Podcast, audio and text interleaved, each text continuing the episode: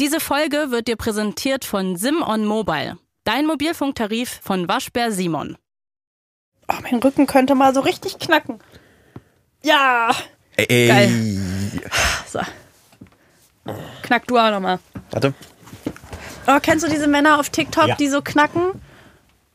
Oh. Ich möchte, dass wir das drin lassen. Hat man die Knacker im Mikro gehört? Das waren wir. Ich habe einen erstaunlich gesunden Rücken. Ja? Ja, Das finde ich krass, weil ich nicht. weil, weil äh, ich war vor kurzem bei so einer Massage. Massage? Wie spricht man Massage aus, Massage ist richtig, ja. ohne dass es weird klingt? Nee, Massage ist richtig und Massage. klingt auch nicht weird, wenn du das erzählst. Habe ich dir mal erzählt, wie ich meinen äh, 23. Geburtstag gefeiert habe? Nee. Meinen 23. Geburtstag habe ich gefeiert, indem ich mir einen Tag Urlaub bei Siemens genommen habe. Und dann habe ich einen Self-Care-Tag gemacht. Und dann bin ich morgens so frühstücken gegangen. War toll. ist lieb. Mit so einer Etagere auf dem, auf dem Frühstückstisch. Toll. Dann war ich bei äh, Maniküre, Pediküre. War auch toll. Wobei es ähm, so das erste Mal war, dass ich da alleine war. Normalerweise war ich da mit so zwei Freunden. Aber da war ich alleine da. Das war auch ganz okay. Und dann habe ich mir vorgenommen, ich gehe zur Massage. Und in Erlangen, da habe ich damals gewohnt, gibt es, wenn man eine Thai-Massage eingibt, zwei, zwei Thai-Massagestudios. Eins heißt Super Thai-Massage Erlangen und eins heißt Gute Thai-Massage Erlangen. Oh, für welche entscheidet man Dann sich da? offensichtlich für Super. Also ich gehe doch nicht zu gut, Ja, wenn es. Super gibt. Das ist irgendwie weird. Ja. Ist das eine Kette? Nee, ich glaube nicht. Aber es wäre lustiger, wenn es eine Kette wäre und man hat sich dafür Ja. entschieden, so eins ist gut und eins ist schon ein bisschen besser. Und dann war ich dort und ich wollte so, dass das so, so, dass ich so wenig creepy wie möglich äh, rüberkomme, weil ich mit 23 halt auch diese ganzen Klischees darüber im Mhm. Kopf hatte und war dann sehr angestrengt, so cool und entspannt zu wirken, was dann nicht so richtig gut So, no- funktioniert. als wäre das das Normalste der Welt. Genau, ja. genau. Und ich wusste nicht, wann der Moment ist, in dem ich mein T-Shirt ausziehe. Und ich war so aufgeregt, dass ich so reingegangen bin und sie hat gesagt, ja, ich, mein Name ist so und so und äh, ich massiert, willst du eine halbe oder eine Dreiviertelstunde? Und ich war die ganze Zeit so mit den Fingern an meinem Kragen, damit es so, damit ich so nicht den Moment verpasse, damit ich nicht so prüde wirke.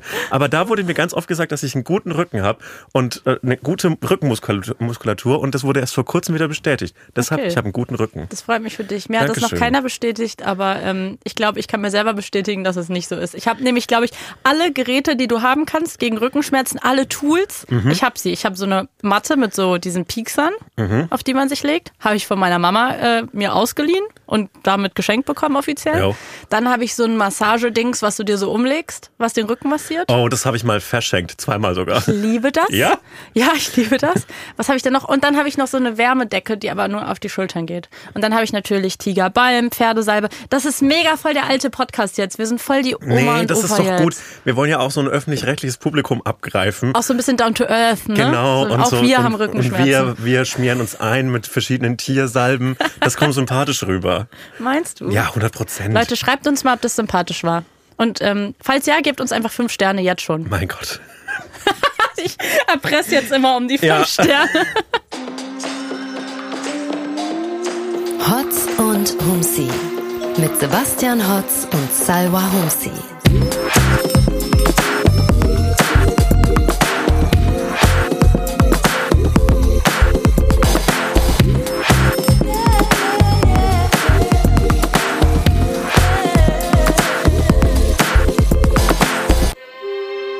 Wolltest du was sagen? Nee. Nee? Ich- Weil ich grad kenn ja meinen Platz mittlerweile in diesem Oh, Nee, Podcast. komm, mach du, mach du. Hallo und herzlich willkommen zu Hotz und Humsi.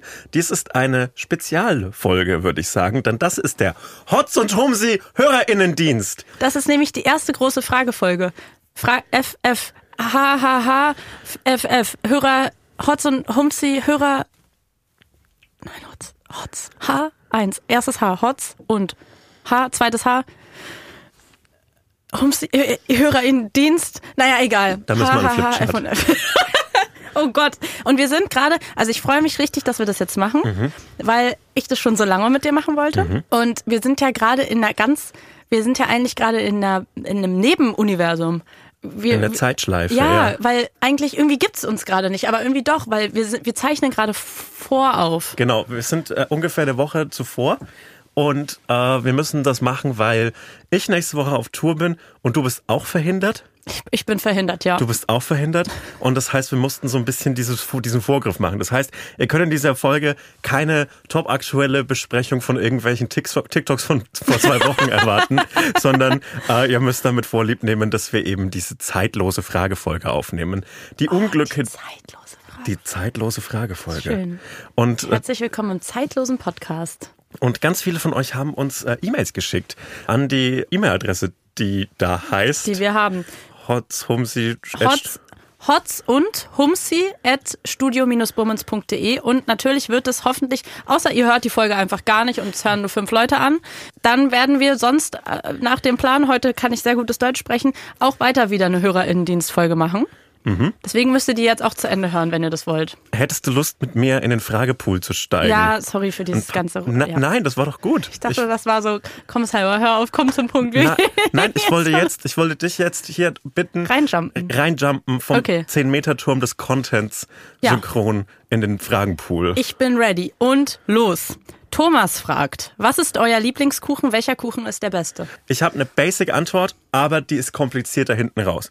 Und zwar finde ich einen Käsekuchen gut. Das ist mein Lieblingskuchen. Ja. Aber es darf kein Cheesecake sein. Es soll ein deutscher Käsekuchen sein. Und wichtig beim Käsekuchengenuss ist, dass man dabei Durst bekommt. Man braucht eine Zusatzflüssigkeit, weil dieses Quarkgemisch im deutschen Käsekuchen so so, eine, Macht einen schon ein bisschen trocken. so ein ja. trockenes Mundgefühl hat, dass man dazu irgendwas trinken muss. Und Aber zwar am besten eine warme Fanta.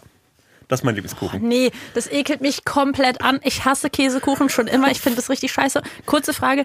Cheesecake ist das mit das amerikanische mit der Creme, ne? Ich glaube, Das ist so ich eher glaub, so cremig oder ist es genau das gleiche? Ich glaube, das ist genau dasselbe, bloß süßer und zuckriger. Aber ich habe doch letztens eine, eine Fertigbackmischung holen wollen. Und da gab's so unten einen Keksteig, den man so ähm, Mhm.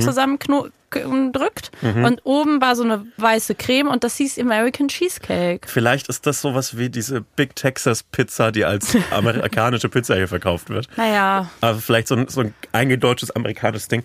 Weiß ich nicht. Ich will den Käsekuchen. Ich will, dass mein Mund trocken ist. Und ich möchte im Garten meiner Oma sitzen unter so einem, äh, unter so einem Sonnenschirm, auf dem Libella, so eine Limo-Marke steht. Ja. Aber ich möchte dabei keine Markenlimonade trinken, sondern so diese Freeway Fanta Orangenlimo. Aus so einer 1,5 Liter Flasche. nee, Perfekt. also bin ich absolut nicht mit dabei. Hasse ich Käsekuchen, ist mein Horrorkuchen. Damit kannst du mich jagen, genauso wie mit Apfelkuchen.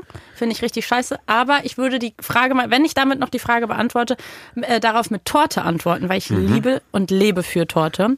Und ganz im Ernst, ich habe mir gerade einen Wunsch erfüllt vor kurzem. Und zwar habe ich seit ganz, ganz langem mal wieder so eine Fertigtorte aus dem ähm, Gefrierfach geholt. So einen klassischen So von Koppenrad. Koppenrad und Wiese. Und ich habe auch eine geholt. Welche ich konnte mich das? nicht entscheiden für welche und es gab eine mit ganz vielen verschiedenen. Da hattest du so Schwarzwälder Wälder, Oh. Wälder Kirsch, dann hattest du so eine Schokosahnetorte und ich habe drei Stücke von diesen. Schokosahnetortenstücken gegessen und das war das war richtig krass. Also da, deswegen würde ich sagen, das ist glaube ich mein Lieblingskuchen. Das es muss viel Sahne involviert sein und es darf so unteigig wie möglich sein. Ich hatte in der Grundschule nach der Schule, also so um, keine Ahnung, 13.30 Uhr oder so, Keyboardunterricht. Und musste dafür so einen Berg hochlaufen zu einer anderen Schule, zur, zur äh, Volksschule Heiligenstadt. Und äh, gegenüber und musste mir für mich ungewohnt als Achtjähriger selbst Mittagessen besorgen. Und dieses Mittagessen habe ich mir besorgt bei der Bäckerei gegenüber von dieser Volksschule.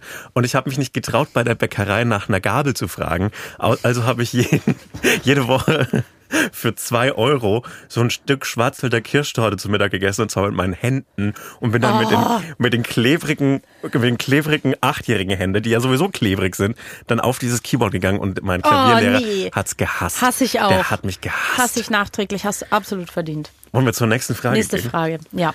Äh, Stefan aus Lübeck fragt uns, äh, was macht ihr, wenn eine Person das Supermarkt-Kühlregal blockiert, wenn sie ewig schaut und sucht oder nur den Einkaufswagen Rollator da abgestellt hat? Das passiert ihm relativ oft, weil ältere Menschen in seinem Stadtteil wohnen. Was soll man da machen, wenn jemand das Regal blockiert? Das ist irgendwie so eine, so eine Frage, die relativ einfach zu beantworten ist mit einem Lächeln und sagt, hey, sorry, könnte ich mal da ran? Ja, genau. Oder manchmal an ganz schlechten Tagen auch einfach extrem schlechte Laune bekommen und sauer auf diese Menschen werden und sie hassen. Muss ich ehrlich sagen, passiert mir auch. Passiert mir auch. Ja. Ich habe auch Ausfälle, da passiert es auch. Dass mich einfach, ich, also es gibt so gewisse Situationen, in denen habe ich ganz dünne Haut und bin leicht zu triggern und ich finde so alles so Supermarkt äh, oder auch irgendwo shoppen gehen oder so, da bin ich so reizüberflutet.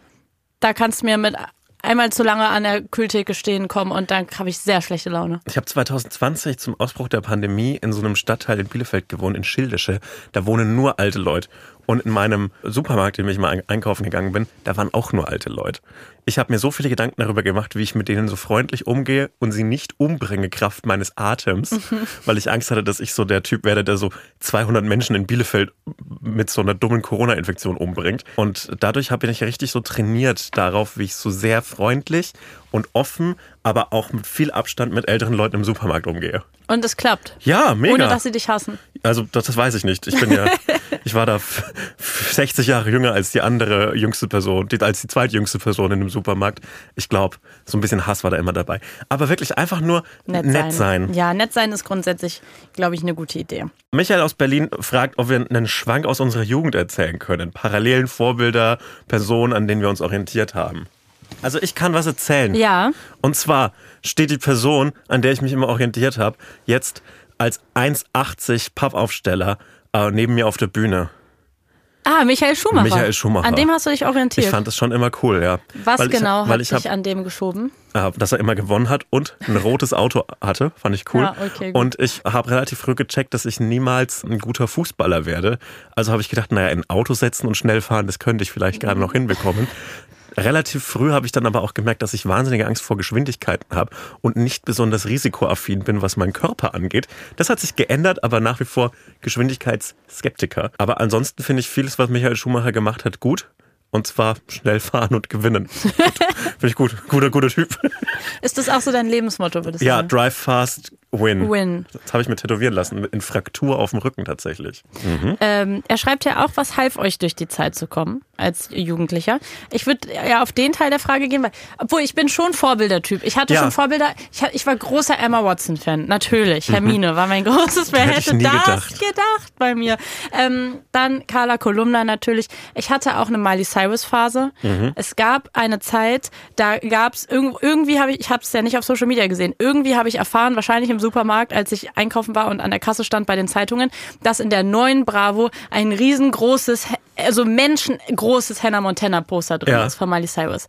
Und Hannah Montana war mein Leben damals. Ich war so glücklich. Das war immer perfekt, lief das zu der Zeit, wenn man von der Schule nach Hause kam. Und das hat einen so geschoben. Dieses Gefühl habe ich bis heute nie wieder gehabt. Nach der Schule nach Hause kommen, Rucksack ablegen, Miley Cyrus, Hannah Montana gucken. Und da gab es dieses menschengroße XXL-Poster. Wusstest du, dass Miley Cyrus und Hannah Montana dieselbe Person sind? Ja, ich weiß es mittlerweile, aber darf ich das trotzdem weiter Nein, so Entschuldige, wollte, wollte noch einen okay. kleinen Gag ja, machen. Danke. Ähm, und auf jeden Fall habe ich gespart für diese Bravo und ich durfte keine Bravo haben, weil meine Eltern fanden das nicht cool. Mhm. Da waren ja nackte Menschen drin. Geht ja, ja gar nicht. Fair. Und dann habe ich diese Bravo mir geholt und wollte das meinen Eltern so erklären, warum ich mir die geholt habe, nur wegen Poster. Ich durfte sie trotzdem nicht behalten. Und ich war aber ein Fuchs, weil ich war damals ganz, ganz viel bei mir in der Amerika-Gedenkbibliothek und habe mhm. da war irgendwie jede Woche da und habe mir irgendwelche Sachen ausgeliehen. Und es gab einen Stapel, da wurden die Poster aus den Jugendmagazinen verschenkt, weil man konnte die da irgendwie auch ausleihen oder vor Ort lesen. Und die Poster haben sie halt rausgerissen. Und da war dann das XXL-Poster von Hannah Montana. Und das habe ich mir dann mitgenommen und zu Hause ganz stolz aufgehängt. Und das war so riesengroß ja, das war, ich weiß nicht, was genau mich an ihr als Vorbild inspiriert hat, aber ich fand die toll. Das finde ich eine sehr liebe Geschichte, weil ich habe mir mal einen Michael Schumacher einfach nur auf Amazon bestellt. Sagen ja, mal, gut, ist. du hast mal wieder nichts, es ist mal nee, wieder hier nee, das männliche Privileg. Du musstest nichts äh, tun für dein Glück. Ja, wir hatten, du ja, hart dafür wir hatten arbeiten. ja keine Bibliothek. Wir hatten die Bücherei in der Örtelscheune Heiligenstadt. Da gab es keine Zeitschrift. Wir hatten ja nichts. Ihr hattet gar nichts. Wir ne? hatten nichts. Eine Frage von M. Wenn ihr ein Filmgenre wärt, beziehungsweise in einem Filmgenre leben würdet, welches wäre es? Ich hätte gern äh, so eine 90er-Jahres-Sitcom, damit man immer so einen Lachertrack ja. hat. Ja! Hammer, finde ich gut. Friends, ich will in Friends leben. 100 Prozent. Dann kann ich mit den allen befreundet sein. Aber stell dir vor, äh, du bist tatsächlich in so einer Sitcom und du machst einfach so was ganz Normales, so kochen. Und es wird die ganze Zeit so ein Lachertrack reingespielt und du bist ultra verunsichert. Aber Friends war jetzt äh, wirklich live vor Publikum, ne? Ja. Das finde ich. Das äh, heißt, das wäre dann die Truman Show. Mhm. Aber bloß, dass du sehr genau weißt, dass du gerade beobachtet wirst. Ja, genau. Das finde ich eigentlich, ich weiß nicht, warum man macht es nicht mehr, weil es ultra aufwendig und ultra anstrengend ist und mega schlecht zu schneiden ist. Mit äh, vor Publikum sowas Ja, genau, das macht man nicht mehr. Aber eigentlich ganz geil. Ich find's mega geil und ich glaube, das ist damals richtig, also die Leute, die das noch miterlebt haben und mal so eine Friends-Aufzeichnung miterlebt haben, ich glaube, das war schon richtig cool. Hast Weil das ist ja wie in so einem Theater gewesen und quasi das Set war so aufgebaut, dass du halt wirklich alles mitverfolgen konntest und es wurde ja auch ganz viel dann spontan umgeschrieben und so und die Gags wurden quasi gefeintuned, weil manche Szenen drei, vier Mal neu aufgezeichnet wurden und ich glaube, das ist schon cool, sowas mitzuerleben. Also auch vor allem auf dem Peak damals des Erfolgs, da wäre ich schon gerne mal dabei Das gewesen. heftig gewesen sein. Ja. Aber auch so, so eine seltsame Vorstellung, dann so vor, vor Joey Tribbiani wirklich zu stehen. Ja, Der, sieht, der ist übrigens ganz lustig, also nicht lustig, sondern der ist so ganz nett gealtert. Der sieht jetzt einfach aus wie ein, so alt wie er ist Ja. und so, so, ja, er sieht irgendwie aus wie ein lieber Vater im Moment und das finde ich gut. Ich glaube, das ist er wahrscheinlich auch einfach. Der hat auch so stabile Unterarme und Ja? Ober ja, finde ich nicht schlecht. Aber das ist dann krass, gerade bei so, wo, wo es so einen Cast gab Mhm. und alle waren gleich alt.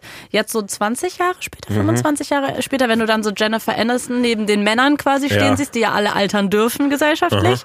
Und dann so siehst, okay, krass, du siehst halt so aus wie 30 und alle anderen sehen aus wie 60, weil sie halt 60 sind. Jo.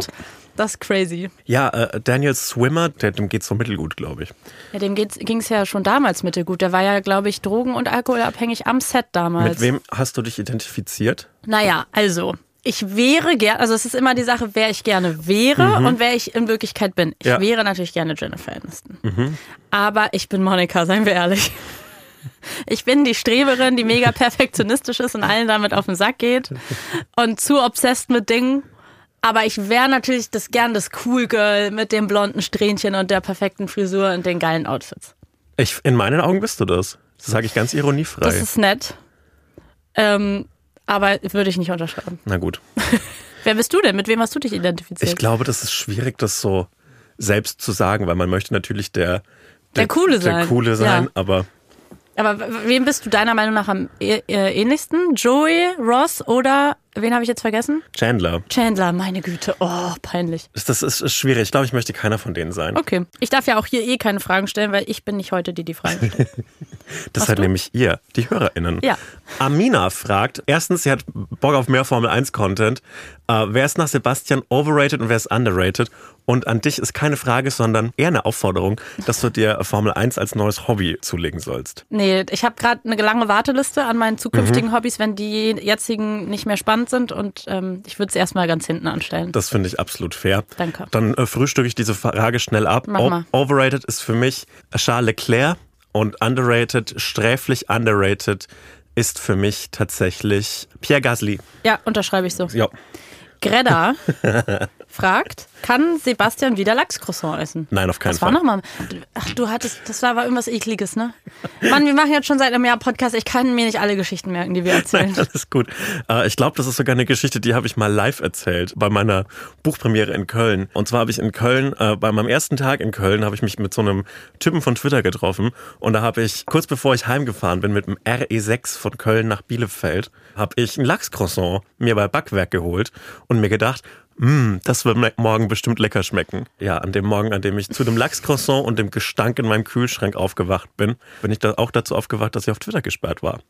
Ach so, stimmt. Und das assoziierst du miteinander. Also hast Ja. du seitdem wieder ein Lachscroissant gegessen? Nee. Hast du seitdem wieder Lachs gegessen? Ich habe seitdem schon ein, ein kleines Stück Lachs schon wieder gegessen. Okay, gut. Ich habe hab jetzt ein bisschen Bock auch auf Lachs gerade. Sebastian H. aus Oberfranken Ja. fragt, äh, wie, findet, wie findest du Ich habe das Karottenlachs? noch nie probiert Find und ich ich- war letztens in einem Restaurant und da stand das auf der Karte, in einem veganen Restaurant und ich habe Mhm. überlegt, das zu bestellen und irgendwie hat es mich sauer gemacht, weil ich äh, Karotten echt nicht so geil finde und ich denke mir ja dann immer so, dann sag doch einfach Karottenstulle, aber sag nicht, dass es, ich will nicht kein Karottenlachs. Ich will ein Brot mit Karotte drauf, ich Mhm. will ein Brot mit Lachs, aber ich will wirklich kein Karottenlachs. Ich finde find es gut, weil das hat diesen rauchigen Geschmack und diese, diese, ja, diese, diese nasse Salzigkeit und das finde ich ganz lecker. Das ist doch scheiße, oder? Nee, das ist lecker. Ich finde es sehr lecker. Ja. Ich, ich reiß nach. Wenn, nach deiner Tour, wenn Gut. wir wieder hier zusammen im Raum sind, bis dahin habe ich Karottenlachs mach mal einen Brunch. Ja. Sehr gut. Werbung. Wir machen heute Werbung so ein bisschen auch für uns selber, oder? Ja. Endlich. Folgt mir auf Instagram. Nein, nicht so. Schade. Folgt mir auf Instagram, da ist genug Follower. Also, wir kommen nochmal nach Köln. Wir machen ja eine kleine Tour Mhm. dieses Jahr. Die ist ausverkauft und wir spielen aber noch ein zweites Mal in Köln und zwar beim Here and Now Festival am 10. August in der Halle Tor 2. So ist es. Und äh, auf diesem Here and Now Festival äh, gibt es noch ganz, ganz viele andere Live-Shows von ganz, ganz tollen Podcasts, zum Beispiel von True Love oder aus, von meinem persönlichen Favoriten Geschichten aus der Geschichte oder zum Beispiel auch Ice in the Dark. Und äh, solltet ihr Bock haben auf uns oder auf einen anderen Podcast, äh, dann würden wir uns sehr freuen, euch da zu treffen. Das lohnt sich auf jeden Fall dabei zu sein. Tickets gibt es unter hereandnowfestival.de und die Infos dazu und wie man genau and Now Festival schreibt, das findet ihr in den Shownotes. Man schreibt's wie hören. Es Hören und jetzt hören Festival. und jetzt. Hören und jetzt. Also hereandnowfestival.de. Das ist wie in Succession, als sie diesen, diesen Slogan für die, für den Nachrichtensender, We hear you. Und dann, Ja, stimmt. Ja, naja, also, los geht's, wir freuen uns und liebe Grüße. und auch in die Shownotes. Shownotes, ja. Tschüss. Werbung Ende. Julia fragt, was war in der Story von Oppenheimer Fiktion und was ist wirklich so passiert? Also die Dinge, die sich um die Person drehen, nicht die Geschichte der Atombombe. Ich habe es ja nicht geschaut. Ich habe es geguckt und ich habe das Buch gelesen, auf dem das Lose basiert, American Phoenix. Ich finde, man hat aus der Story fast ein bisschen noch zu wenig gemacht, weil die Verstrickungen von Robert J. Oppenheimer mit äh, der Affäre, die er hatte und der kommunistischen Partei Amerikas, das ist eigentlich noch viel interessanter, äh, als es im Film dargestellt worden ist. Ich glaube, der Film orientiert sich sehr, sehr, sehr nah an tatsächlichen Begebenheiten. Und Spoilerwarnung, er schafft's mit der Atombombe. Ich habe den geguckt in diesem Alhambra-Kino äh, an der Seestraße in- im Wedding. Ja. Und ich habe den um 23 Uhr geguckt und oh boy, Boah. geht der lang. Geht der nicht bis 3 Uhr dann oder so? Ich konnte nicht schlafen. Ich, man, manchmal merkt man ja, dass man heute nicht schlafen kann. Ja. Und dachte, jetzt mache ich mal so was Cooles, Städtisches. Ach, und dann bist du noch mal raus ins Kino und du lagst schon im Bett? Ich, ich, nee, ich war so kurz vor Bett fertig Ah, und dann okay. habe ich mir noch mal so eine, noch mal so eine Jogginghose über meine Schlafanzughose Oh, gezogen und bin dann noch mal ins Kino. Und weißt du, was für ein Mensch ich dann gern wäre? Ich würde dann gern in meiner Schlafanzughose schon ins Kino gehen. Ich, ich glaube, Ich wäre gern so. Ich war am Wochenende Brötchen holen Mhm. und dann war ich so, ich hatte so, so eine coole, so karierte Schlafanzug-Pyjama-Hose an, so wie in den USA, die die tragen. Weißt du, weil Ja. ich bin ja ein American Cool. Girl. Ja. Mhm. Jennifer Aniston, ne? Ist ja wohl klar. Dann war ich so, eigentlich wäre ich gerne so jemand, der jetzt so in dieser Hose Brötchen kaufen geht. Einfach um allen so zu sagen, ich habe hier Sonntag. Und ich war kurz davor, dann war ich so, das ist so dumm.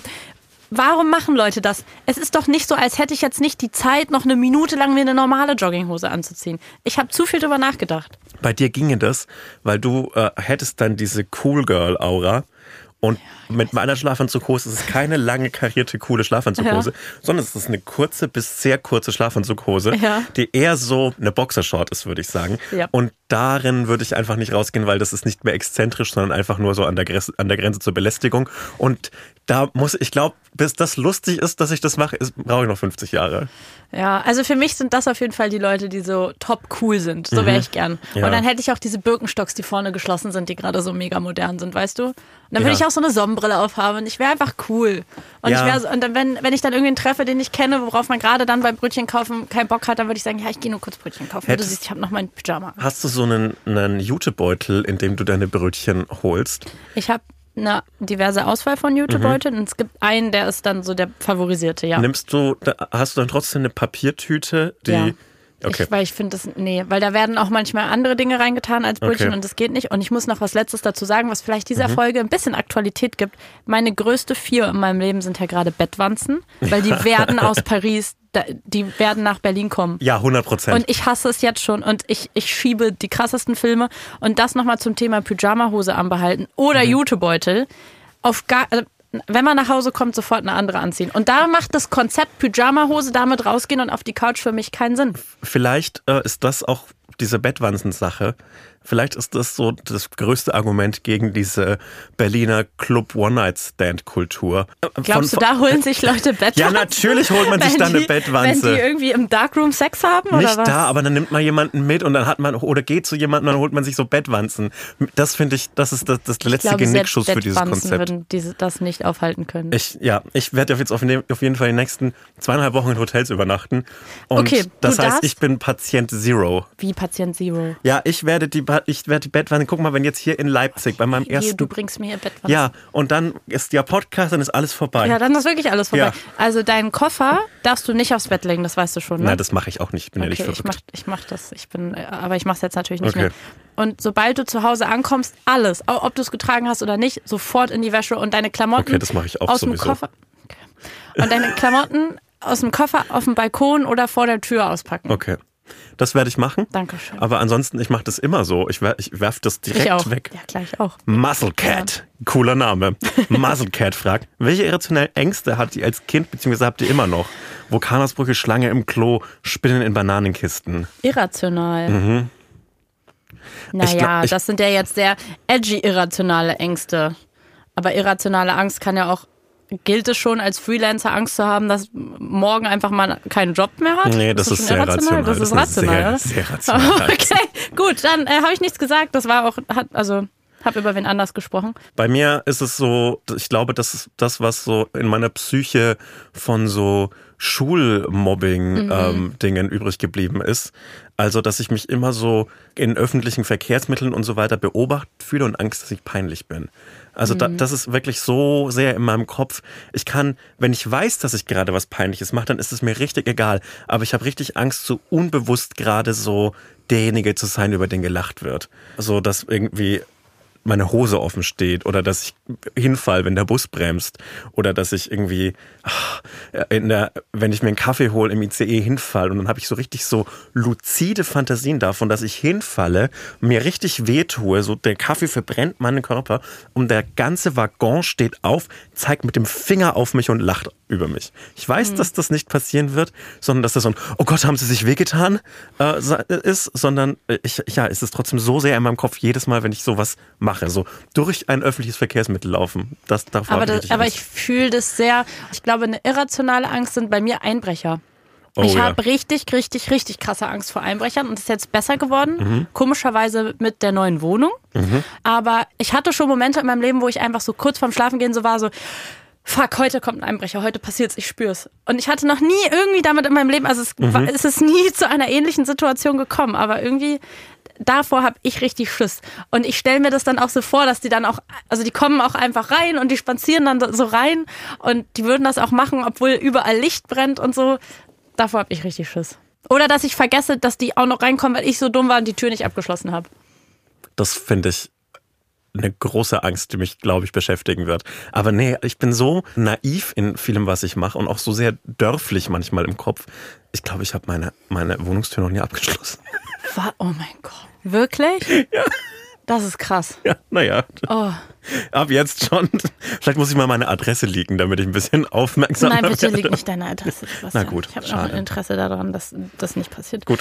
Finn, wie kann ich es schaffen, öfter auf WhatsApp zu antworten? Hab manche Chats, die sind seit einem halben Jahr unbeantwortet. Liebe Grüße. Äh, einfach vergessen. Das war's. Ja? Du Ja. meinst jetzt auf die nachträglichen? Ja. Nee, vor einem halben Jahr, finde ich, geht Nee, gar nicht mehr, muss man Woche. drüber stehen. Wenn es nicht älter als eine Woche ist, kann man noch mit so einem Herz-Reaction auf WhatsApp antw antworten, finde ich.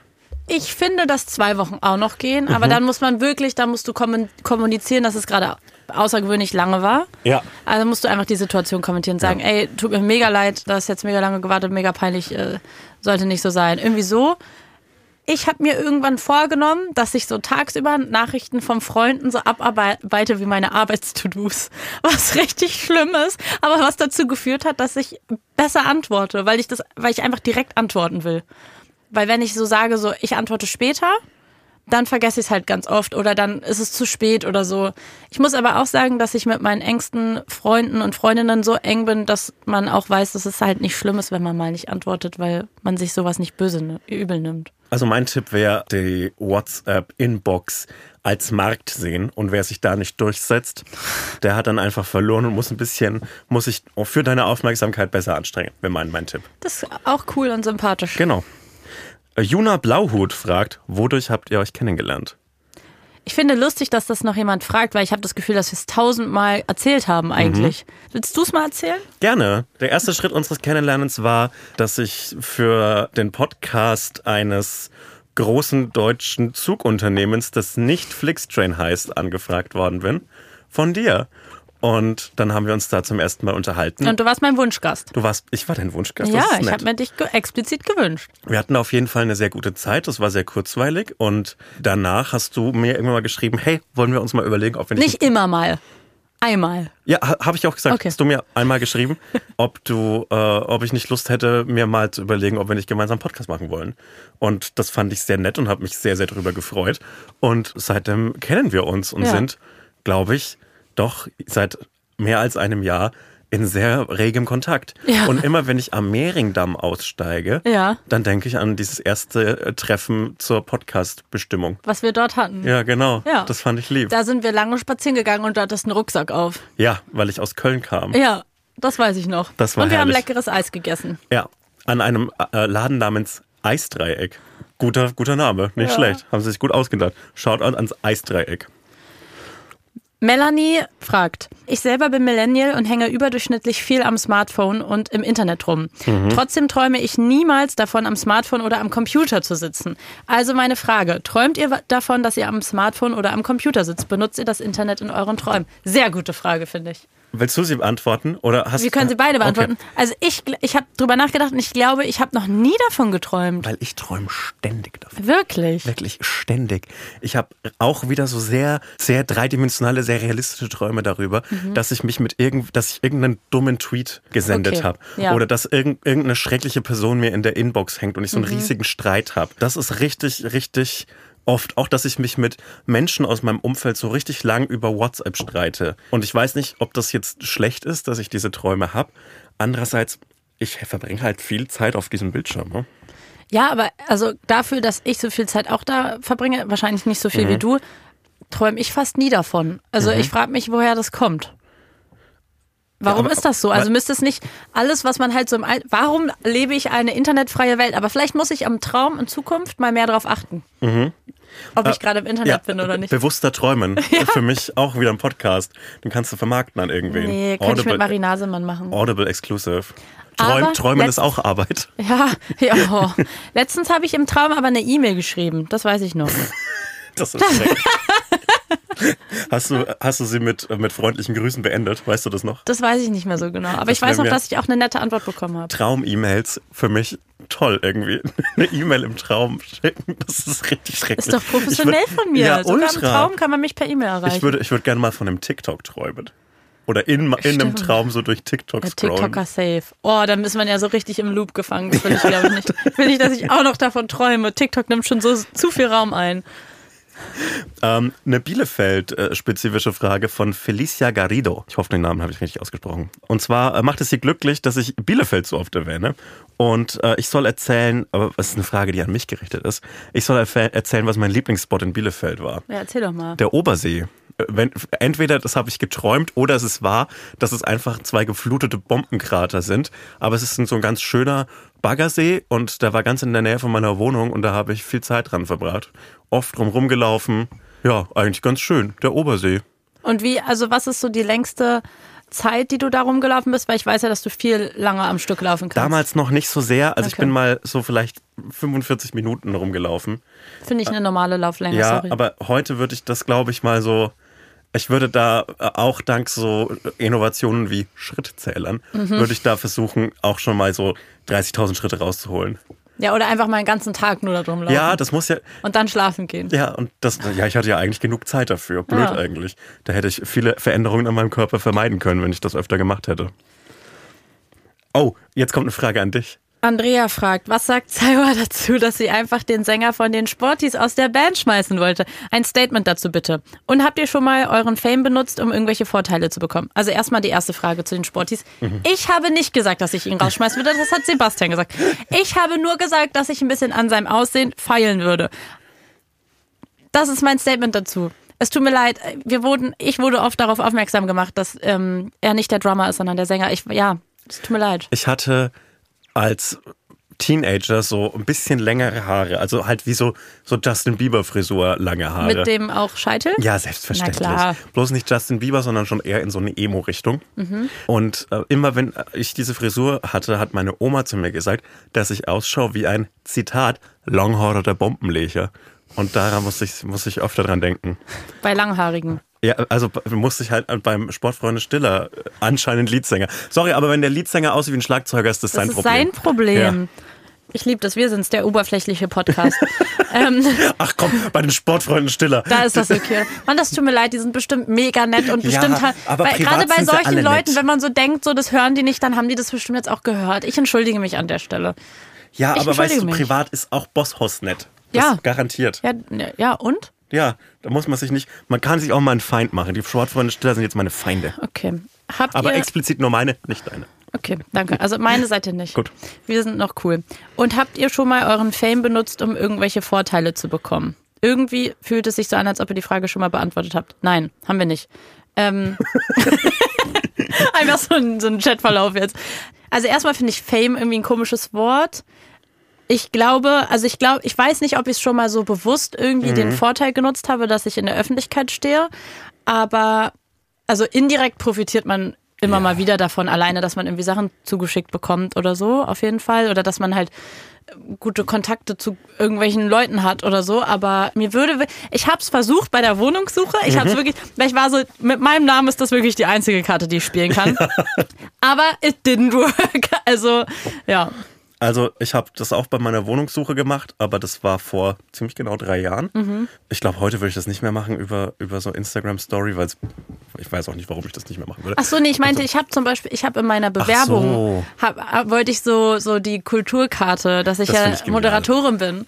Ähm, weil ich dachte, naja, irgendein, irgendwie muss man ja versuchen, die Ja. Leute zu beeindrucken. Und ich dachte, vielleicht hat ja irgendjemand Bock auf so eine Fernsehfrau Mhm. oder ist so, es gibt ja so Leute, die das einfach so lieben, so mit Medienleuten abzukumpeln. Ich dachte, Ja. da muss man das jetzt einmal mal ausspielen, aber es hat absolut nichts gebracht, weil ich auch nicht dran gedacht habe, dass die Zeiten sich verändert haben und die meisten Vermieter wollen gerade keine Medienleute oder Journalisten oder sonst was in ihrem Hau- Haus haben oder Juristen, weil die denen im Notfall nämlich ans Bein pissen. Ich habe auch sehr viel Glück mit meiner Wohnung, weil der hat es überhaupt nicht interessiert, was ich arbeite. Ansonsten so, ja, ich bin freischaffender Autor. Das fühlt sich nicht nach einer sicheren Bank Ja. an. Da kann man die Ich würde dir keine Wohnung geben. Da kann man den Schufa-Eintrag eigentlich gleich mitschicken. Ansonsten, ja, ich, ich liebe halt Gratis-Sachen. Und wenn, also die lasse ich mir gerne zuschicken, aber ich mache nie eine Gegenleistung. Also niemals. äh, ja, aber ich weiß nicht, ansonsten für andere, also wenn mir jemand sagt, hey, kannst du da mir ein Ticket besorgen für das und das, da Oh, bin ich, ja. bin ich viel bereiter, was zu machen als für mich selbst. Ja, Gästeliste. Das, Ja, genau. Das, ja. Mhm. Nächste Frage. Äh, Das ist eine Frage von Anonym und diese anonyme Person hat sich äh, für durch, durch neue Serien, also genannt sind Euphoria, Succession, White Lotus, The Bear, äh, so durchgequält und findet die irgendwie zu Unrecht gehypt und versteht nicht ganz, warum die alle so gut finden und fragt sich, is it me? Am I the problem?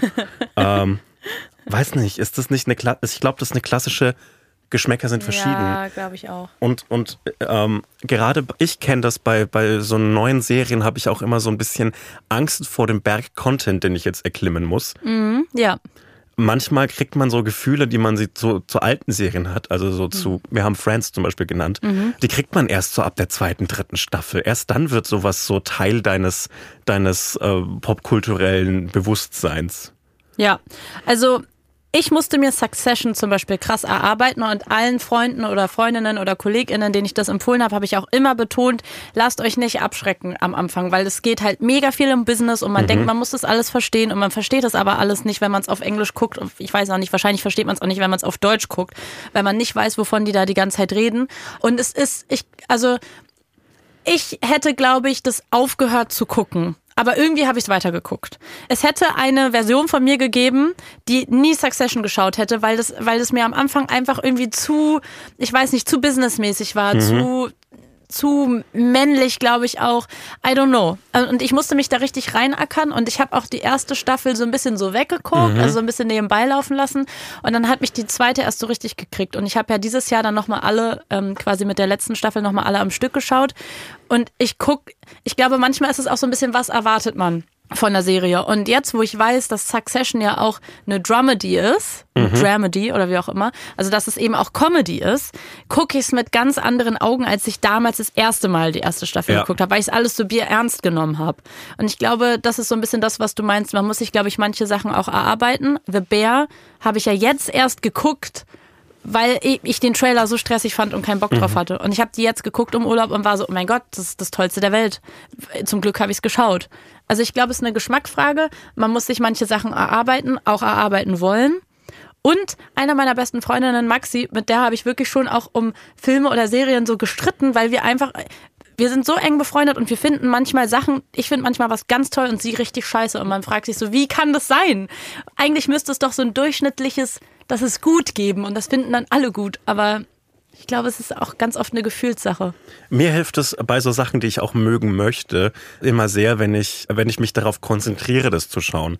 Also gerade so im Fitnessstudio beim Laufen oder so, nur, da da kann man hier nicht noch nebenbei das Handy checken oder so, sondern man schaut dann nur diese Serie und das hilft mega. Also deshalb bin ich so krass gehypt von Succession, glaube ich, weil ich das eben beim, beim Sportmachen geguckt habe und mich nur darauf konzentrieren Das konnte. könnte ich gar nicht, weil ich muss ja noch laufen nehmen. Ja, aber dann, dann, dann freut man sich so richtig so, hey, ich gehe jetzt, ich, ich gehe jetzt endlich wieder eine Dreiviertelstunde aufs Laufband damit und, und, und, und habe dann so eine Motivation, das weiterzumachen, weil ich mich eben auf Succession freue. Das ist smart. Du bist ein smarter Mann. Dankeschön. Ich finde dich auch smart. Dankeschön. Nils fragt, Moin Hotz und Humsi. Lieb. Wie gut könnt ihr Volleyball spielen und mit welchen anderen Promis würdet ihr dann gerne in einem Team spielen? Niemals würde ich mit irgendeinem Promi Volleyball spielen. Ich hasse Volleyball. Ich finde es eine richtige Kacksportart und ich finde, die tut weh. Ich finde Volleyball irgendwie ganz gut, weil man nämlich so manchmal diese Szenen hat, die ich beim Fußball besonders gut finde, wenn man sich nämlich so sich und seinen Körper aufgibt fürs Team. Das finde ich, das finde ich an Fußball am besten. Und wenn man sich so in den Sand wirft äh, beim Beach- Beachvolleyball und so richtig so merkt, dass so einem durch den Aufprall die Luft aus der Lunge gepumpt wird, das finde ich irgendwie toll und dann noch so einen Ball erwischt. Ich mag Volleyball ganz gerne. Ich weiß aber nicht, ob ich gut darin bin. Ich habe halt gar keinen Bock, dass es so gegen meine Unterarme knallt. Also da habe ich, nee.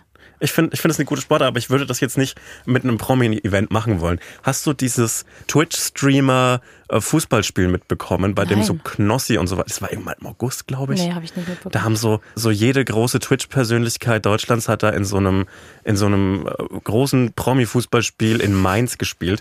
Und ich wurde dazu eingeladen, ob ich als Influencer das, also nicht als Spieler, da haben die schon gewusst. Und das hast du aber nicht gemacht. Nein, auf keinen Fall. Oh, ich ich, ich wollte gerade sagen, ich würde mit Knossi Volleyball spielen, dann war ich so, nee, ich würde auf gar keinen Fall, Nee, ich nehme es komplett zurück, ich Fall. würde auf gar keinen Fall mit Knossi Ja. Volleyball spielen. Werbung. Wir machen heute Werbung so ein bisschen auch für uns selber, oder? Ja. Endlich.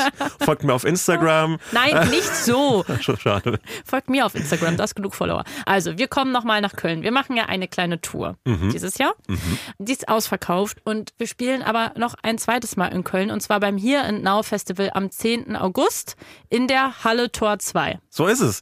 Und äh, auf diesem Here and Now Festival äh, gibt es noch ganz, ganz viele andere Live-Shows von ganz, ganz tollen Podcasts. Zum Beispiel von True Love oder aus, von meinem persönlichen Favoriten Geschichten aus der Geschichte oder zum Beispiel auch Ice in the Dark. Und äh, solltet ihr Bock haben auf uns oder auf einen anderen Podcast, äh, dann würden wir uns sehr freuen, euch da zu treffen. Das lohnt sich auf jeden Fall dabei zu sein. Tickets gibt es unter hereandnowfestival.de und die Infos dazu und wie man genau and Now Festival schreibt, das findet ihr in den Shownotes. Man schreibt es wie hören. Es Hören und jetzt hören Festival. und jetzt. Hören und jetzt. Also hereandnowfestival.de. Das ist wie in Succession, als sie diesen, diesen Slogan für die, für den Nachrichtensender, We hear you. Und dann, Ja, stimmt. Ja, naja, also, los geht's, wir freuen uns und liebe Grüße. und auch in die Shownotes. Shownotes, ja. Tschüss.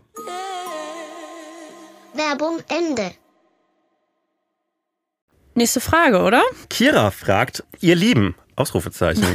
die Frage ist, äh, aktuell gibt es Diskussionen, dass die Big Five in heutiger Form beim ESC abgeschafft werden und diese nicht mehr automatisch fürs Finale gesetzt sein sollen. Das bedeutete also, dass Deutschland zukünftiges ESC-Halbfinale durchstehen müsste. Wie stehen wir dazu? Denn die Big Five. Ich kann die Länder nicht aufzählen. Nicht, dass ich das nicht weiß. Ich weiß überhaupt nicht, Alles was gut. damit gemeint ist. Aber die Big Five sind gesetzte Länder, die immer in, im Finale mitspielen können. Ich glaube, das ist Deutschland, Frankreich, England und Italien und noch England, Spanien vielleicht. Mhm. Und äh, alle anderen Länder, die müssen sich ja äh, qualifizieren äh, in so einem Halbfinale. Und äh, dann werden da ganz viele Länder schon ausgesiebt, eben damit es viele. was ist das denn? Warum gibt's denn da so eine. Warum ist das, warum sind die dann safe drin? weil das die größten, ähm, ja, die größten Länder sind in, im Eurovisionsbund und die, die zahlen halt auch am meisten für die Austragung Okay. dessen. Okay. Und ich glaube ehrlich gesagt, dass diese Halbfinals, ich, ich fände es okay, das abzuschaffen für den Wettbewerbsgedanken, aber ich glaube letztlich, dass selbst die schlechtesten, die schlechtesten Beiträge von England, Deutschland, Spanien und so weiter, dass die im Normalfall da locker durchkommen sollten. Also ich bin da ehrlich gesagt egal dazu eingestellt, weil ähm, natürlich wäre es für den ESC schlecht, wenn so viele ZuschauerInnen einfach wegfallen Ja, würden. das war jetzt auch mein erster Genau. Gedanke. Aber ansonsten, mir ist es relativ egal, ob und wo Deutschland da mitmacht. Ich möchte einfach einen schönen Showabend haben. Da freue ich mich richtig arg drauf auf den scheiß ESC wieder. Hm. Ja? Das wird gut, ja. Ähm, Salome fragt, ich habe eigentlich nur eine kurze Frage, aber die beschäftigt mich schon seit Tag eins, an dem ich Hotz und Humsi höre. Wer ist die cute Stimme, die bei euch die Werbung einläutet? Ist sie hochgepitcht? Ist es ein Kind? Bitte klärt mich auf. Okay, das war's. Ähm, soweit ich weiß, ist es hochgepitcht. Ich weiß nicht, welche hochgepitchte Stimme das ist, aber ähm, es ist eine hochgepitchte Stimme. Ja. Ja, ist kein Kind. Okay. Eine Frage an dich von Alex. Und zwar, äh, von welcher Marke sind die zwei Bestandteile Ah. des perfekten Hacks? Der, der Kontext der Frage ist, dass du bei Brümi Brutzelt mitgemacht hast. Du hast Hummus Ja. gemacht und in der Mitte war so veganes Hack angerichtet. Genau, das habe ich gemacht, weil das immer äh, die Art ist, wie ich zu Hause früher Hummus gegessen habe, mit Rindergehacktem. Mhm. Ja. Esse ich ja mittlerweile nicht mehr und deswegen habe ich lange daran gefeilt, welche Konstellation an Veggie-Hack da rankommt. Und es ist geworden, ich weiß nicht, doch, nee, bisher ist es immer noch meine beste Kombi, Like-Hack. Und ähm, das ist, glaube ich, grundsätzlich ein unbeliebtes Hack, Mhm. weil das, warum ich das ausgewählt habe, ist, weil es diese Juicigkeit hat. Ja. Also es sind relativ grobe Brocken und die sind sehr juicy und das ist, das finde ich sehr, sehr gut. Also es gibt mir dieses Fleischgefühl. Die sind aber zu grob, um es alleine nur damit zu machen. Deswegen kombiniere ich das mit Bio-Tofu gehacktes von Berief. Berief heißt die Marke. Berief seit 1985. Das Ja. fin- finde ich irgendwie eine sehr, Soja. es ist eine ausgeklügelte Mischung. Ja, weil das, mich. Mhm. das ist dann so kleines, so wie so to Tofu-Streu. Und das wird dann halt richtig crunchy. Und so hast du die Juicigkeit von den größeren Fleischstücken und das Crunchige von den kleineren Ja. sozusagen zusammen kombiniert. Finde genau. ich gut. Das ist finde ich sehr gut. Ja, Äh, danke. ich glaube, dafür eignet sich das auch ganz gut, weil du willst ja so ein bisschen diese crunchy Stücke haben. Genau, und dann kommen ja noch Nüsse rein, Mm. Pinienkerne und oder Cashews zum Beispiel. Mhm. Und dann hast du halt, dann wird's richtig geil. Und dann ganz viel Öl. Das köstliche Öl. Ja. Letizia hat zwei Fragen an uns. Erstens, will sie Sticker von uns haben. Allererstens schreibt sie: Hallo, liebe Salwa, lieber Sebi. Das wolltest du umgehen. Das wollte ich umgehen. Ja, mach doch weiter. Ja, äh, erstens, sie will Sticker haben, damit sie äh, ihre Obsession. Podcast-Sticker. Und Sticker so jetzt so im echten Leben oder, oder also so richtige Oder Klebesticker? so WhatsApp-Sticker von Oder so uns ein gibt's ja schon. Den einen, wo wir den Daumen beide hochhalten. Ja, den habe ich zu einem Sticker gemacht. Aber ich glaube ja auch, dass du Sticker auch peinlich findest, deswegen schicke ich die nie. nein, es ist, ich, ich finde nicht alles peinlich, was ich nicht benutze.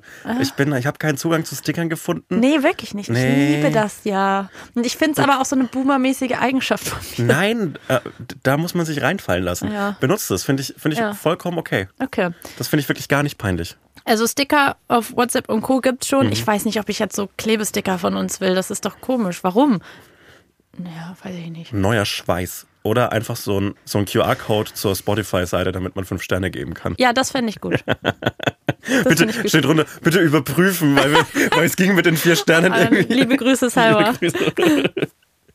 Und ähm, äh, es werden uns mehrere Meinungen abgefragt. Und zwar, ich hab, hätte angeblich über Politikstudierende Ja, gelästert. hast du auch. Ja, vollkommen zu Recht, ich stehe dazu. Ich wir sollen unsere Meinung sagen zu Lehramtsstudierenden. Habe ich gar keine Meinung Ich finde das, äh, also warum sollte man denn. Finde ich normal, stabil. ja, find, also LehrerInnen haten muss man, Nee, muss man, nicht, auch nicht. nicht. Nee. Kommt, auf, kommt dann drauf an, wie, wie diese Lehrkraft dann ihren Job ausführt, aber im Allgemeinen finde ich das okay. Außer ihr wollt Mathelehrerin werden, dann finde ich euch nicht cool. Nee, ich finde ich find Mathe so cool im Nein, Rückblick. ich hasse Mathe. Ich finde das so. Ich, ich, ich bin richtig traurig, dass ich nie so einen Zugang, der über so stumpfes Formellernen und so stumpfe äh, Lösungen finden gefunden habe, weil eigentlich ist Mathe so ein einfaches Fach zum Lehren und Lernen, weil es gibt ja ganz klar Regeln, an die du dich immer zu halten. Das ist wie Autofahren letztlich. Ja, aber ich hasse es ja, mich an Regeln zu halten. Fair. Deshalb auch Autofahren vielleicht ein schlechtes Beispiel in dem Kontext gewesen. Dann noch die Meinung zu Sriracha Mayo. Hast du das richtig ausgesprochen? Das wäre jetzt meine erste Frage gewesen, weil ich würde, Das ist nicht. ich würde Sriracha sagen. Ja, Immer. würde ich jetzt auch sagen. Sriracha Mayo. Wie, wie, hast du dazu eine Ich Meinung? habe gar keine Meinung dazu. Ich weiß gar nicht, wie das schmeckt. Aber ich, also es gibt ja jetzt alle möglichen Mhm. fancy Mayo-Sorten und ich bin mit einer ganz normalen Mayo, glaube ich, zufrieden. Ich kaufe mir immer, an Mayo kaufe ich mir immer diese, diese japanische Sushi-Mayo. Ja. Diese Die Kewpie-Mayo. ist super. Finde ich saulecker. Ja. Und ansonsten die Sriracha-Mayo, da, da war ich so vor fünf Jahren, würde ich sagen, obsessed mit. Diese orangene Flasche, die ist auch vegan und die kann man auf alles draufhauen. Habe ich auf alles drauf gemacht, auf Pizza, auf wirklich alles. Ich habe mich daran überfressen, glaube ich. Okay. Ich, ich finde es schon lecker und ich finde eine scharfe Mayo auch toll. Brauche ich jetzt nicht mehr in meinem Leben. Äh, Meinung zu Leuten, die eine Ausbildung zum Koch im Hannoveraner Zoo machen. Sehr gut. Ähm, ähm, was? Na, darüber haben wir in dem Podcast schon geredet. Ja. Das ist keine spezifische Frage. Okay. Ähm, nee, ich find's gut. Und Spargelsaison. Ja, ist ja ein aufgeladenes politisches Thema, da will ich mich jetzt nicht zu äußern. Aber der Spargel In der als- zeitlosen Folge kann ich mir jetzt keinen Shitstorm leisten. Ja, aber du bist weit genug entfernt äh, vom, von der nächsten Spargelsaison. Das ist Also gerade die politisch neutrale Spargelsaison, die wir haben. Ja, also ich finde Spargel eine gute Sache, aber ich bin auch ehrlich, dass ich nie Spargel selber mache und dadurch passiert das auch gar nicht so häufig, dass ich viel Spargel esse. Man müsste mich drauf einladen und mich bekochen. Ich bin ein großer Fan des Spargels, allerdings nicht als weißer Spargel, sondern als grüner Ja, Spargel. sehe ich genauso. Ja, ich finde weiße Spargel, ich, ich, ich sehe seine Daseinsberechtigung, allerdings verstehe ich auch, warum man ihn in so einer Hollandaise-Sauce ertrinkt. Kann schon ertränkt. geil kommen, Jo. aber auch. Johanna, hallo Humsi und Hotz. Meine Frage ist, bin gerade 25, habe mein Studium in der bayerischen Studierendenstadt abgeschlossen und habe jetzt Midlife Crisis. Also erstmal ganz kurz vorab, mit 25 hat man keine Midlife Crisis. Wenn 25 deine Midlife Crisis ist, dann wirst du 50 und das wünsche ich dir nicht. Das heißt, du hast glaube ich einfach eine ganz normale, ich bin 25 Jahre alt, habe gerade mein Studium beendet. Quarterlife. Krise. Ja, Quarterlife Crisis. Oder sagen wir mal One-Third Life Crisis. Oder einfach normale Crisis nur. Normale Crisis. Sehr gut. normale Crisis. Woher weiß ich, in welcher Stadt ich wohnen will? München schön, aber langweilig. Berlin cool, aber dreckig und laut. Hamburg okay. Köln naja. Wien ist in Österreich. Ihr wisst, was ich meine. Wie entscheidet man denn sowas? Ich, ich möchte widersprechen, dass, dass Berlin dreckig und laut ist. Ich finde, also ich bin wirklich sehr sauber aufgewachsen und ich finde es nicht, also natürlich gibt es dreckige Ecken, aber das ist halt so, wie viele Menschen auf einem Ort sind. Köln ist ja auch dreckig. Ja, jede Stadt ist irgendwie dreckig. Außer München, glaube ich. Also meine Theorie, hast du eine Theorie? Du hast dich ja relativ früh entschieden, wo du wohnen willst. Ja, weil Kraft ich ja einfach da geblieben bin, wo ich ge- aufgewachsen bin. Also ich glaube, ich würde ehrlich gesagt ein bisschen aufs Bauchgefühl hören. Wenn du da weg willst, wo du gerade wohnst, dann ist es ja schon mal eine gute Erkenntnis. Jo. Und dann würde ich ehrlich gesagt gucken, was wofür spricht. Also einmal kommt es natürlich darauf an, was du jetzt beruflich machen willst, weil das spielt auch immer eine große Rolle, wo du was für einen Job findest.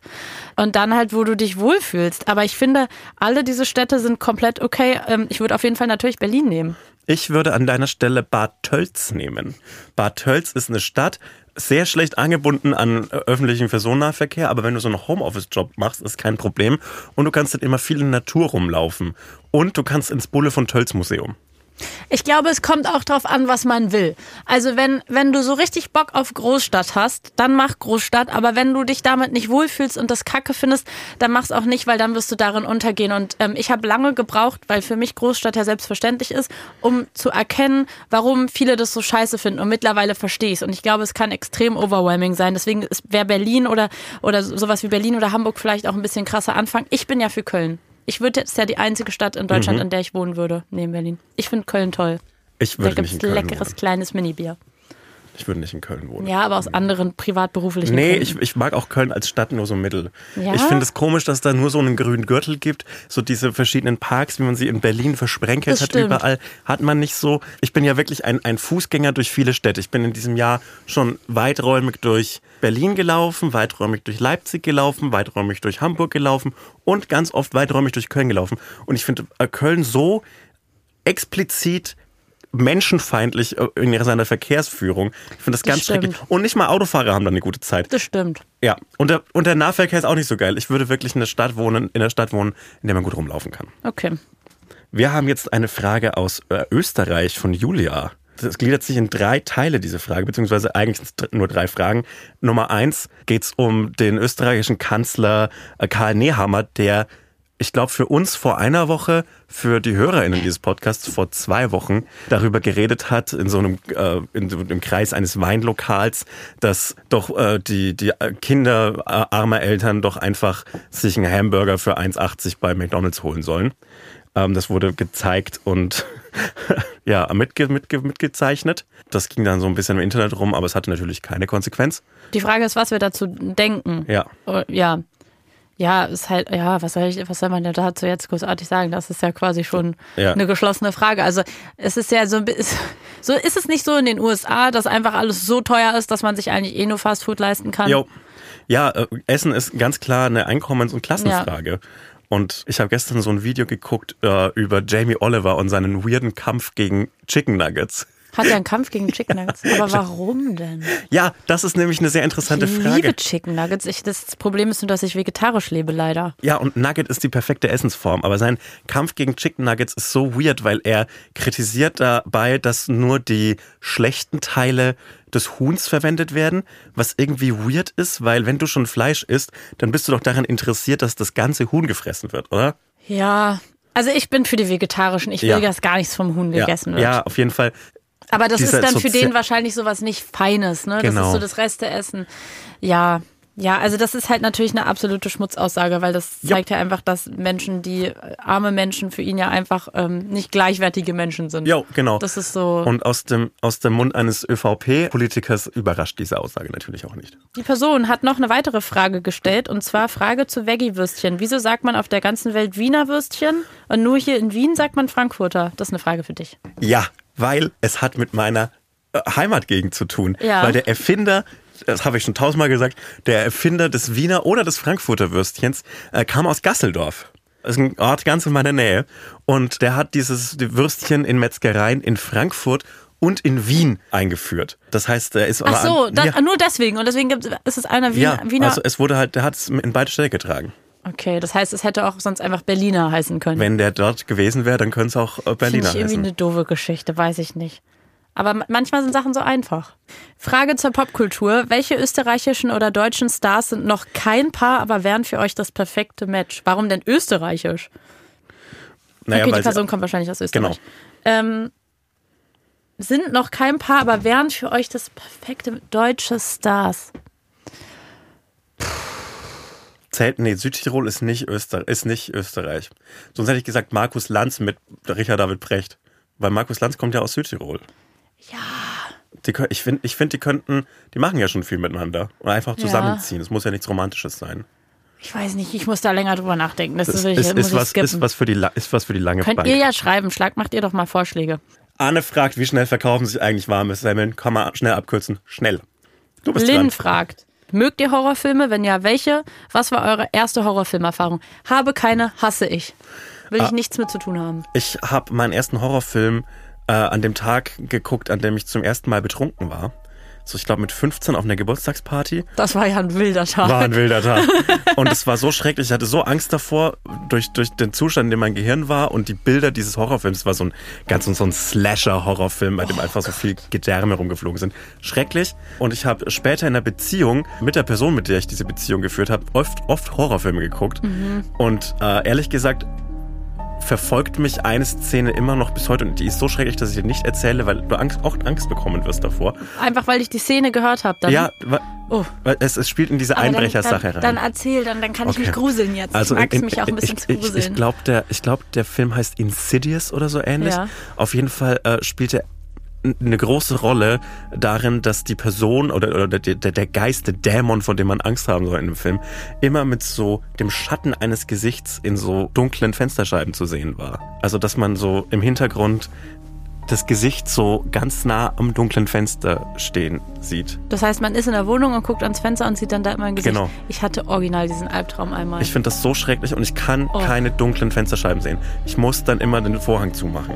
Oh. Ich finde das ganz, ganz schrecklich. Das verfolgt mich seit fünf oder sechs Jahren. Das unlockt, unlockt aber auch gerade eine Angst von mir, weil ich manchmal mir so gruselige Sachen vorstelle und dann habe ich Angst davor, obwohl eigentlich alles okay war. Zum Beispiel, wenn ich dann abends das Fenster zumache, also den Vorhang zumache, dass ich mir kurz so vorstelle, wie schlimm wäre das, wenn ich jetzt zum Fenster gehe, den Vorhang zu machen und dahinter ist einfach ein Ge- ein Gesicht von einer Person. Was Ja. natürlich gar nicht möglich ist, weil ich im fünften Stock wohne. Aber, aber ich denke das dann. Ich weiß nicht warum, um mich selbst fertig zu machen und dann sterbe ich und dann mache ich den Vorhang zu und sitze auf meinem Bett und bin so, oh mein Gott, aber woher weiß ich, dass da keine Person ist? Und dann gehe ich noch mal kurz gucken und es wird einfach nur schlimmer, Ich war mal die Person, die so vor einem Fenster stand. um jemanden zu ärgern. Nein, Aus Versehen. Ähm, ich war auf so einem auf so einem Punkkonzert im AZ in Bielefeld. Und äh, ich war auf Suche nach einem Klo und bin irgendeinen Gang entlang gelaufen, weil manche Gänge in neuen Locations sehen einfach aus als nach da ist das Klo. Und bin da entlang gelaufen, dann kam eine Tür und die Tür ist mir zugefallen. Und ich war ausgesperrt und stand in so einem Innenhof. und an dem Innenhof war dieses AZ und so eine Reihe, so, so ein Reihenhaus. Und diese Reihenhäuser hatten alle so, so ein halbes Stockwerk hoch, so eine Terrasse und eine Treppe, die dann in diesen Innenhof führte. Und ich habe mir überlegt, wie ich da rauskomme, weil innen hört mich niemand, wenn ich da dran klopf. Äh, es gab noch so eine Zaun und Mülltonnen, über die ich hätte klettern können. Aber die einfachste Möglichkeit war für mich, naja, ich könnte jetzt einfach an so eine Terrassentür klopfen und sagen, hey, ich habe mich ausgesperrt, könnten Sie mich durchlassen? Und dann laufe ich einmal durch so eine Wohnung und dann bin ich in, da ist in 30 Sekunden das Problem gelöst. Und dann bin ich vor so eine hell erleuchtete äh, Tür äh, auf die Terrasse getreten und habe dann so reingeguckt auf so eine Familie, die Fernseh guckt. Oh nein. Und ich habe, ich glaube, ich habe, also in meiner Erinnerung sind zwei Minuten, die ich da stehe und überlege, ob ich jetzt klopfe. Auf jeden Fall habe ich mich dann dagegen entschieden und bin wieder weggegangen. Aber ich habe dann halt so auf der Terrasse stehend diese Oh, Familie beobachtet und habe mich dann dazu entschieden, dass ich ähm, über diesen dummen Zaun klettere, was zweieinhalb Meter hoch war. Oh. Ja, Warum werden wir gesiezt in der nächsten Frage? finde ich freundlich. Von Mary. Meine Frage wäre, was ist euer Roman Empire? Timothy Chalamet, glaube ich. Bei mir der Fakt, warum manche Zitronen schimmeln, ganz eklig sofort schimmeln und manche werden so ganz vertrocknet und klein. Das ist der Fakt, an den ich oft denke. Ja. Tamara, hallo ihr Lieben. Sie schickt uns mehrere Fragen, sagt sie, und es sind 20. Da muss jetzt unser äh, Podcast-Entscheidungskomitee natürlich ran. Ich finde, da müssen wir auch mal langsam eine Regelung finden. Ist es okay, dass Leute uns mehrere Fragen stellen? Eigentlich finde ich das nicht okay. ja, Eigentlich finde ich eine Frage. eine Frage. Wollen wir die erste oder die letzte nehmen? Warte, ich gucke einmal kurz. Ähm, die letzte. Die letzte. Die letzte Frage, die Tamara, sorry, Tamara, da musst du jetzt auch mal durch, Ja, äh, das, durch unsere man- Erziehungsmethoden. Man kann nicht immer 100% bekommen, du kriegst jetzt eins von 20, also 5%. Die Frage ist, lieber Rap Battle oder Poetry Slam? Rap Battle, ich hasse Poetry Slam. Es tut mir wirklich leid. Ich kann das respektieren. Mhm. Ich kann mir das auch angucken und ich verstehe auch, was da gemacht wird. Und ich würde auch nicht behaupten, dass ich nicht meine Phase hatte mit zwölf. Ja. Aber ich hasse das wirklich. Genauso sehr wie Gedichte auf Instagram posten. Es tut mir leid. Es Ich tut mir wa- wirklich leid. Ich, ich glaube, ich stimme dir da einfach zu.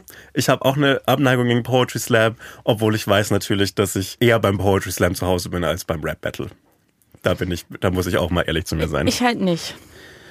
Äh, Jonas fragt, wie haltet ihr diese kapitalistische, queerfeindlich, rassistische und ableistische Medienlandschaft aus und ob wir nicht resignieren, dass es kein, wenn wir die ganzen Skandale miterleben? Äh, also ich, ich muss ehrlich sagen, äh, ich glaube, ich bin da fast der falsche Adressat für diese Frage, weil ich sitze halt auf einer Gewinner, auf, auf der, auf der, auf der Seite der Mehrheitsgesellschaft. Ja, ich, ich glaube, dass äh, es, es für mich nichts auszuhalten gibt und dass äh, wenn ich äh, Leuten widerspreche oder Leute scheiße finde, dass es ja nichts Intrinsisches gibt. Ich könnte für Luke Mockridge schreiben und nichts dagegen, nichts würde so Kraft meiner Identität dem widersprechen. Das heißt, ja, ich, ich, bei, mir ist es fast eine, eine egale Frage, weil ich könnte es auch einfach nicht aushalten und wäre immer noch erfolgreich in der Medienbranche. Ja. Ich, ähm, I don't know. Ich, gla- ich, ähm, ich glaube, früher war es schlimmer für mich, als ich, als ich jünger und wilder war und einfach meine Emotion, also noch nicht so richtig einen Umgang damit hatte und man vielleicht auch noch jünger in der Branche war und noch nicht so irgendwie so Kollegen und Kolleginnen hatte, mit denen man sich austauschen konnte. Und es ist halt auch einfach der Job und es ist, also es ist, wird halt irgendwie auch Routine und irgendwie akzeptiert man halt auch, dass es so ist und fängt nicht bei jeder, bei jedem Skandal immer wieder von neuem an, sich darüber aufzuregen. Also natürlich regt man sich darüber auf, aber es ist ja auch nicht so, dass es dann so ist, Surprise, hätte ich niemals gedacht, ein weiterer weißer Mann, ähm, der ein Arschloch ist. Ja, es ist auch ein Problem in der Medienbranche, aber das würde es halt auch in vielen anderen Jobs genauso geben. Es zeigt sich ja nur in anderen Facetten. Deswegen, ja, es ist halt irgendwie so, ja, weiß ich nicht. Es wird irgendwie Routine, würde ich sagen. Und Das heißt natürlich nicht, dass man es akzeptieren soll und dass man es normalisieren soll, aber choose your battles ist für mich, glaube ich, sehr wichtig. Jan fragt, der ist umgezogen und freut sich über unseren Podcast. Das kann man jetzt mal zwischendurch mal sagen. Ausnahmsweise dürfen wir immer ein Lob von Ein Lob. Äh, ein Lob. Okay. Ähm, wenn wir uns für drei Popstars entscheiden müssten, die die 2000er am meisten beeinflusst haben, welche würden wir nehmen? Ähm, Britney Spears. Ja, Britney Spears auf Ja. jeden Fall. Ich würde Timberland nehmen. Ja. Einfach musikalisch absurd viel gemacht und äh, viel so Sound geschaffen, wenn ich mal diese Musikjournalistenfrage benutzen, äh, Phrase benutzen darf. Ja. Oh, aber jetzt ist voll. Das, ich hasse eigentlich sowas, weil. äh, Wer könnte denn Wir, jetzt. wir könnten bei sowas immer noch eine Gag-Antwort nehmen. Wenn du möchtest, kann ich eine Gag-Antwort Also ich finde der 2000er, ich nehme das jetzt mal weit um, umfassend Mhm. Ja. und ich würde auch gern deutschen Einfluss reinnehmen und ich Ja. nehme noch Tokyo Hotel rein. Check ich. Jo, finde ich gut. Passt, oder? Ja. Meine Ähm, Gag-Antwort wäre, also ich glaube, es ist gar keine richtige Gag-Antwort. Ich glaube, Ja. David Beckham hat auch viel ge geschaffen. Äh, Kennst du das Bild von David Beckham mit Cornrows, äh, wie er Nelson ich Mandela glaube. die Hand Ich hab's irgendwie im Kopf, wenn ich meine Augen schließe. Irgendwie spukt es da. Dominik fragt. Schon wieder so viele Fragen, Dominik. Aber wir können uns wieder für einen entscheiden. Fünf, vier Fragen. Machen wir wieder erste oder letzte? Ja, ich würde sagen, mh, wir, können Es geht bei beiden ums Gleiche. Ja. Der Erpresser. wir können uns auch für die dritte Frage entscheiden. Nee, ich komm, wir machen die erste und die Gut. fünfte. Also wir fassen die zusammen. Warum Ja. habt ihr so arg was gegen KLZ? Ich checke, wie ihr den Humor, nett, was so schlimm an denen sein soll. Sorry, kannst du das vorlesen? Ja, also, die Frage ist, warum haben wir so arg was gegen KZ? Er checkt den Humor, aber er weiß nicht, was an denen so schlimm sein soll. Ah, und dann sagt er nochmal, am Ende reicht er nochmal nach, danke für einen starken Start in den Samstagmorgen, Geile- mach weiter so, Phrase. aber bitte lasst KZ in Ruhe. also sorry. Sorry, es gibt, es gibt kleinere Bäume, an die man pissen kann als KZ. Ja. Und ich, ich glaube, es ist ein bisschen wie die Argumentation, die wir letzte Folge bei Die Partei hatten oder vorletzte Folge. Ja, genau. Es, es ist einfach ein Humor, der sich für mich abgenutzt hat. Und, und äh, ja, äh, Sexismus gegen rechts als inoffizielles Motto und offizielles Motto. Ja, viel Spaß damit. Also- Funktioniert super. Ich habe erst letztens drüber diskutiert, weil eine Freundin von mir KZ beim Reeperbahn Festival gesehen hat. Und ähm, sie ist auch nicht so mega großer KZ-Fan und meinte, sie ist da hingegangen zum Konzert. Und als sie dann schon gehört hat, ich, äh, ich werde es jetzt wahrscheinlich nicht komplett genau richtig zitieren, ähm, aber es ging irgendwie so darum, ich glaube, Tarek rappt irgendwas mit wie, ich schlag dir in deine schwulen Fresse oder irgendwie sowas. Und als sie das schon von Weitem gehört hat, als sie da hingelaufen ist, war sie schon wieder, hatte sie schon keinen Bock mehr. Und ich glaube, ähm, das fasst es für mich ganz gut zusammen. Das Problem ist, dass ja Leute wie, eine Band wie KZ würde ja quasi sagen, dass sie sich auf der Seite der Guten wehen. Jo. Ne? Ähm, auch wenn ich bitte keine Lager wie gut oder böse aufmachen will, aber ich glaube, die würden von sich sagen, wir sind irgendwie reflektiert, ähm, wir sind auch gerade im Deutschrap, auch in der Zeit damals, wo es wenig Leute gab, die irgendwie versucht haben, wichtige Themen anzusprechen, dass sie so zu den Leuten gehören und dass die irgendwie Diskriminierung auf dem Schirm haben, so. Und für mich funktioniert das nicht, wenn man sagt, man möchte zu diesen Leuten gehören, zu den sensiblen, coolen Leuten, die irgendwie den Raum öffnen und sagen, kommt alle rein und dann quasi auf so einer Metaebene eine Kunst zu schaffen, die aber trotzdem wieder die gleichen Leute ausschließt wie immer. Weil wenn ihr sagt, hey, wir finden irgendwie ähm, queere Menschen super und wir sind auch für Rechte für alle und dann beleidigt ihr aber trotzdem wieder schwule Menschen auf euren Konzerten, dann geht für mich die Rechnung nicht ganz auf und dann finde ich, darf man das guten Gewissens scheiße finden, weil selbst wenn ich auf einer Metaebene sexistisch beleidigt werde, darf ich das scheiße finden und mir das nicht geben wollen in meiner Freizeit und mich für andere Kunst entscheiden. Und Jo. ich finde, dann darf man das auch kacke finden. Und dann frage ich mich wirklich, das ist nicht böse gemeint, Dominik. Es freut mich sehr, dass du den Podcast gerne hast, aber ich frage mich, bist du denn, bist du betroffen von äh, Queerfeindlichkeit, Sexismus oder einer dieser Kategorien, an denen sich ja KZ ironisch bedient? Und weißt du, das ist, glaube ich, so ein bisschen die Sache. Was musst du aushalten, wenn du auf ein KZ-Konzert ausgehst? Ich könnte mir vorstellen, vielleicht nichts. Und ich glaube, das ist das Problem. Wenn man, wenn man diese Dinge da aushalten muss, ich weiß nicht, ob ich so Bock habe auf ironischen Sexismus oder Rassismus. Ja, und man kann auch einfach Leute scheiße finden, auch wenn sie zu den Guten gehören, in Anführungszeichen. Es muss, es kann auch einfach eine geschmackliche Frage sein, Ja. dass man den Gag, dass 10.000 weiße Gymnasiasten, ich bin Adolf Hitler brüllen, den Gag vielleicht nicht so geil findet, Genau. wenn man zweimal drüber Ja. nachdenkt. Aber wir haben alle unsere Dinge, wir haben einen Podcast, KZ hat Millionen, dann haben wir alle unsere Dinge, die uns groß und stark machen. Jakob fragt, wenn ihr von einer Lesetour äh, oder einem Dreh nach Hause in eure, unsere Wohnung kommen, wie lange dauert uns es, bis wir uns zu Hause fühlen? Oh. 30 Sekunden, höchstens. Ja, bei mir, ja, auch. Äh, Der Moment, wo ich meinen Schlafanzug anhab, mich abgeschminkt habe, eine Skincare drauf habe und dann meine Bettdecke auf die Couch genommen habe. Das ist der Moment und dann mache ich mir eine Serie an oder irgendein gutes YouTube-Video vom NDR. Ich glaube, dann fühle ich mich zu Hause. Und besonders zu Hause würde ich mich fühlen, wenn dann schon der Koffer ausgepackt ist und die Wäsche gerade in der Waschmaschine läuft. Ja? Ja. Okay, weil bei mir ist wirklich Schuhe ausziehen. Ich bin dann ein bisschen wie mein Vater und gehe sehr schnell zum Fernsehen und mache den an, um so ein Hintergrundgeräusch zu haben. Und dann fühle ich mich eigentlich zu Hause.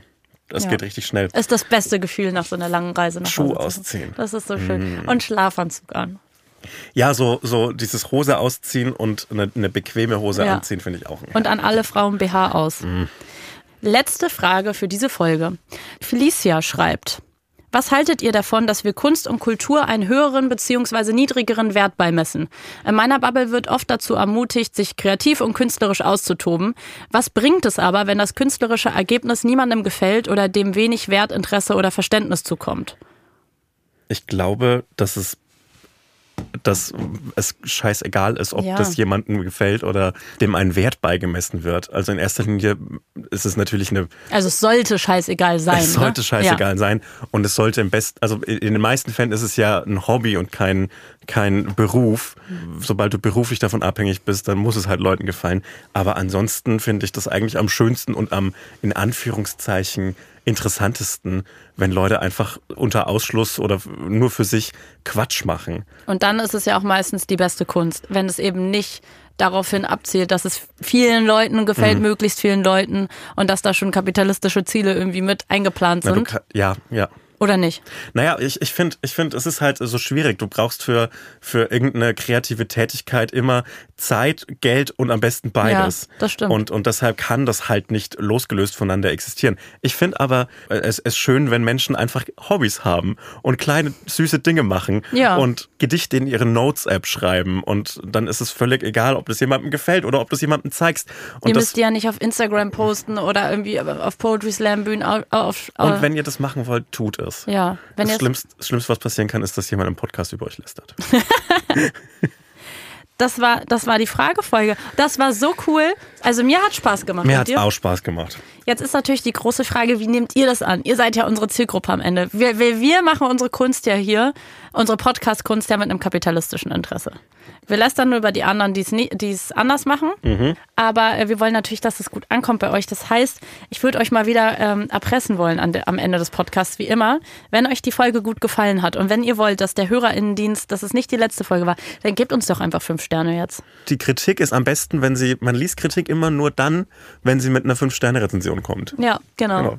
Nein, aber ihr könnt sonst auch einfach eine E-Mail schreiben an hotz und humsi at studio-bummens.de.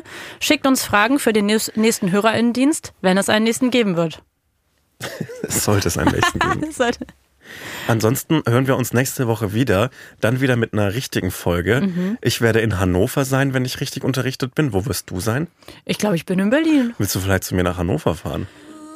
Was soll ich da machen? Mit dem Podcast? Ich weiß nicht. Ja. Ja. Ja, schreibt uns mal auf, an unsere E-Mail-Adresse, was man in Hannover machen kann. Äh, bis dann und vielen lieben Dank. Auch danke dir. Ja, danke dir. Tschüss. Hotz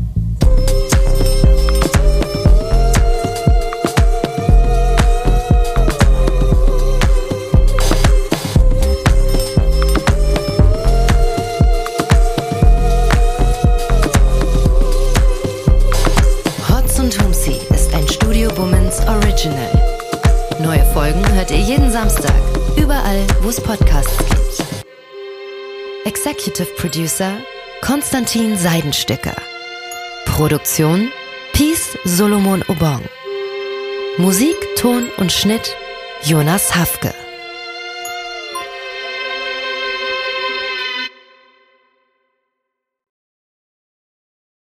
Diese Folge wurde dir präsentiert von Sim on Mobile, dein Mobilfunktarif von Waschbär Simon.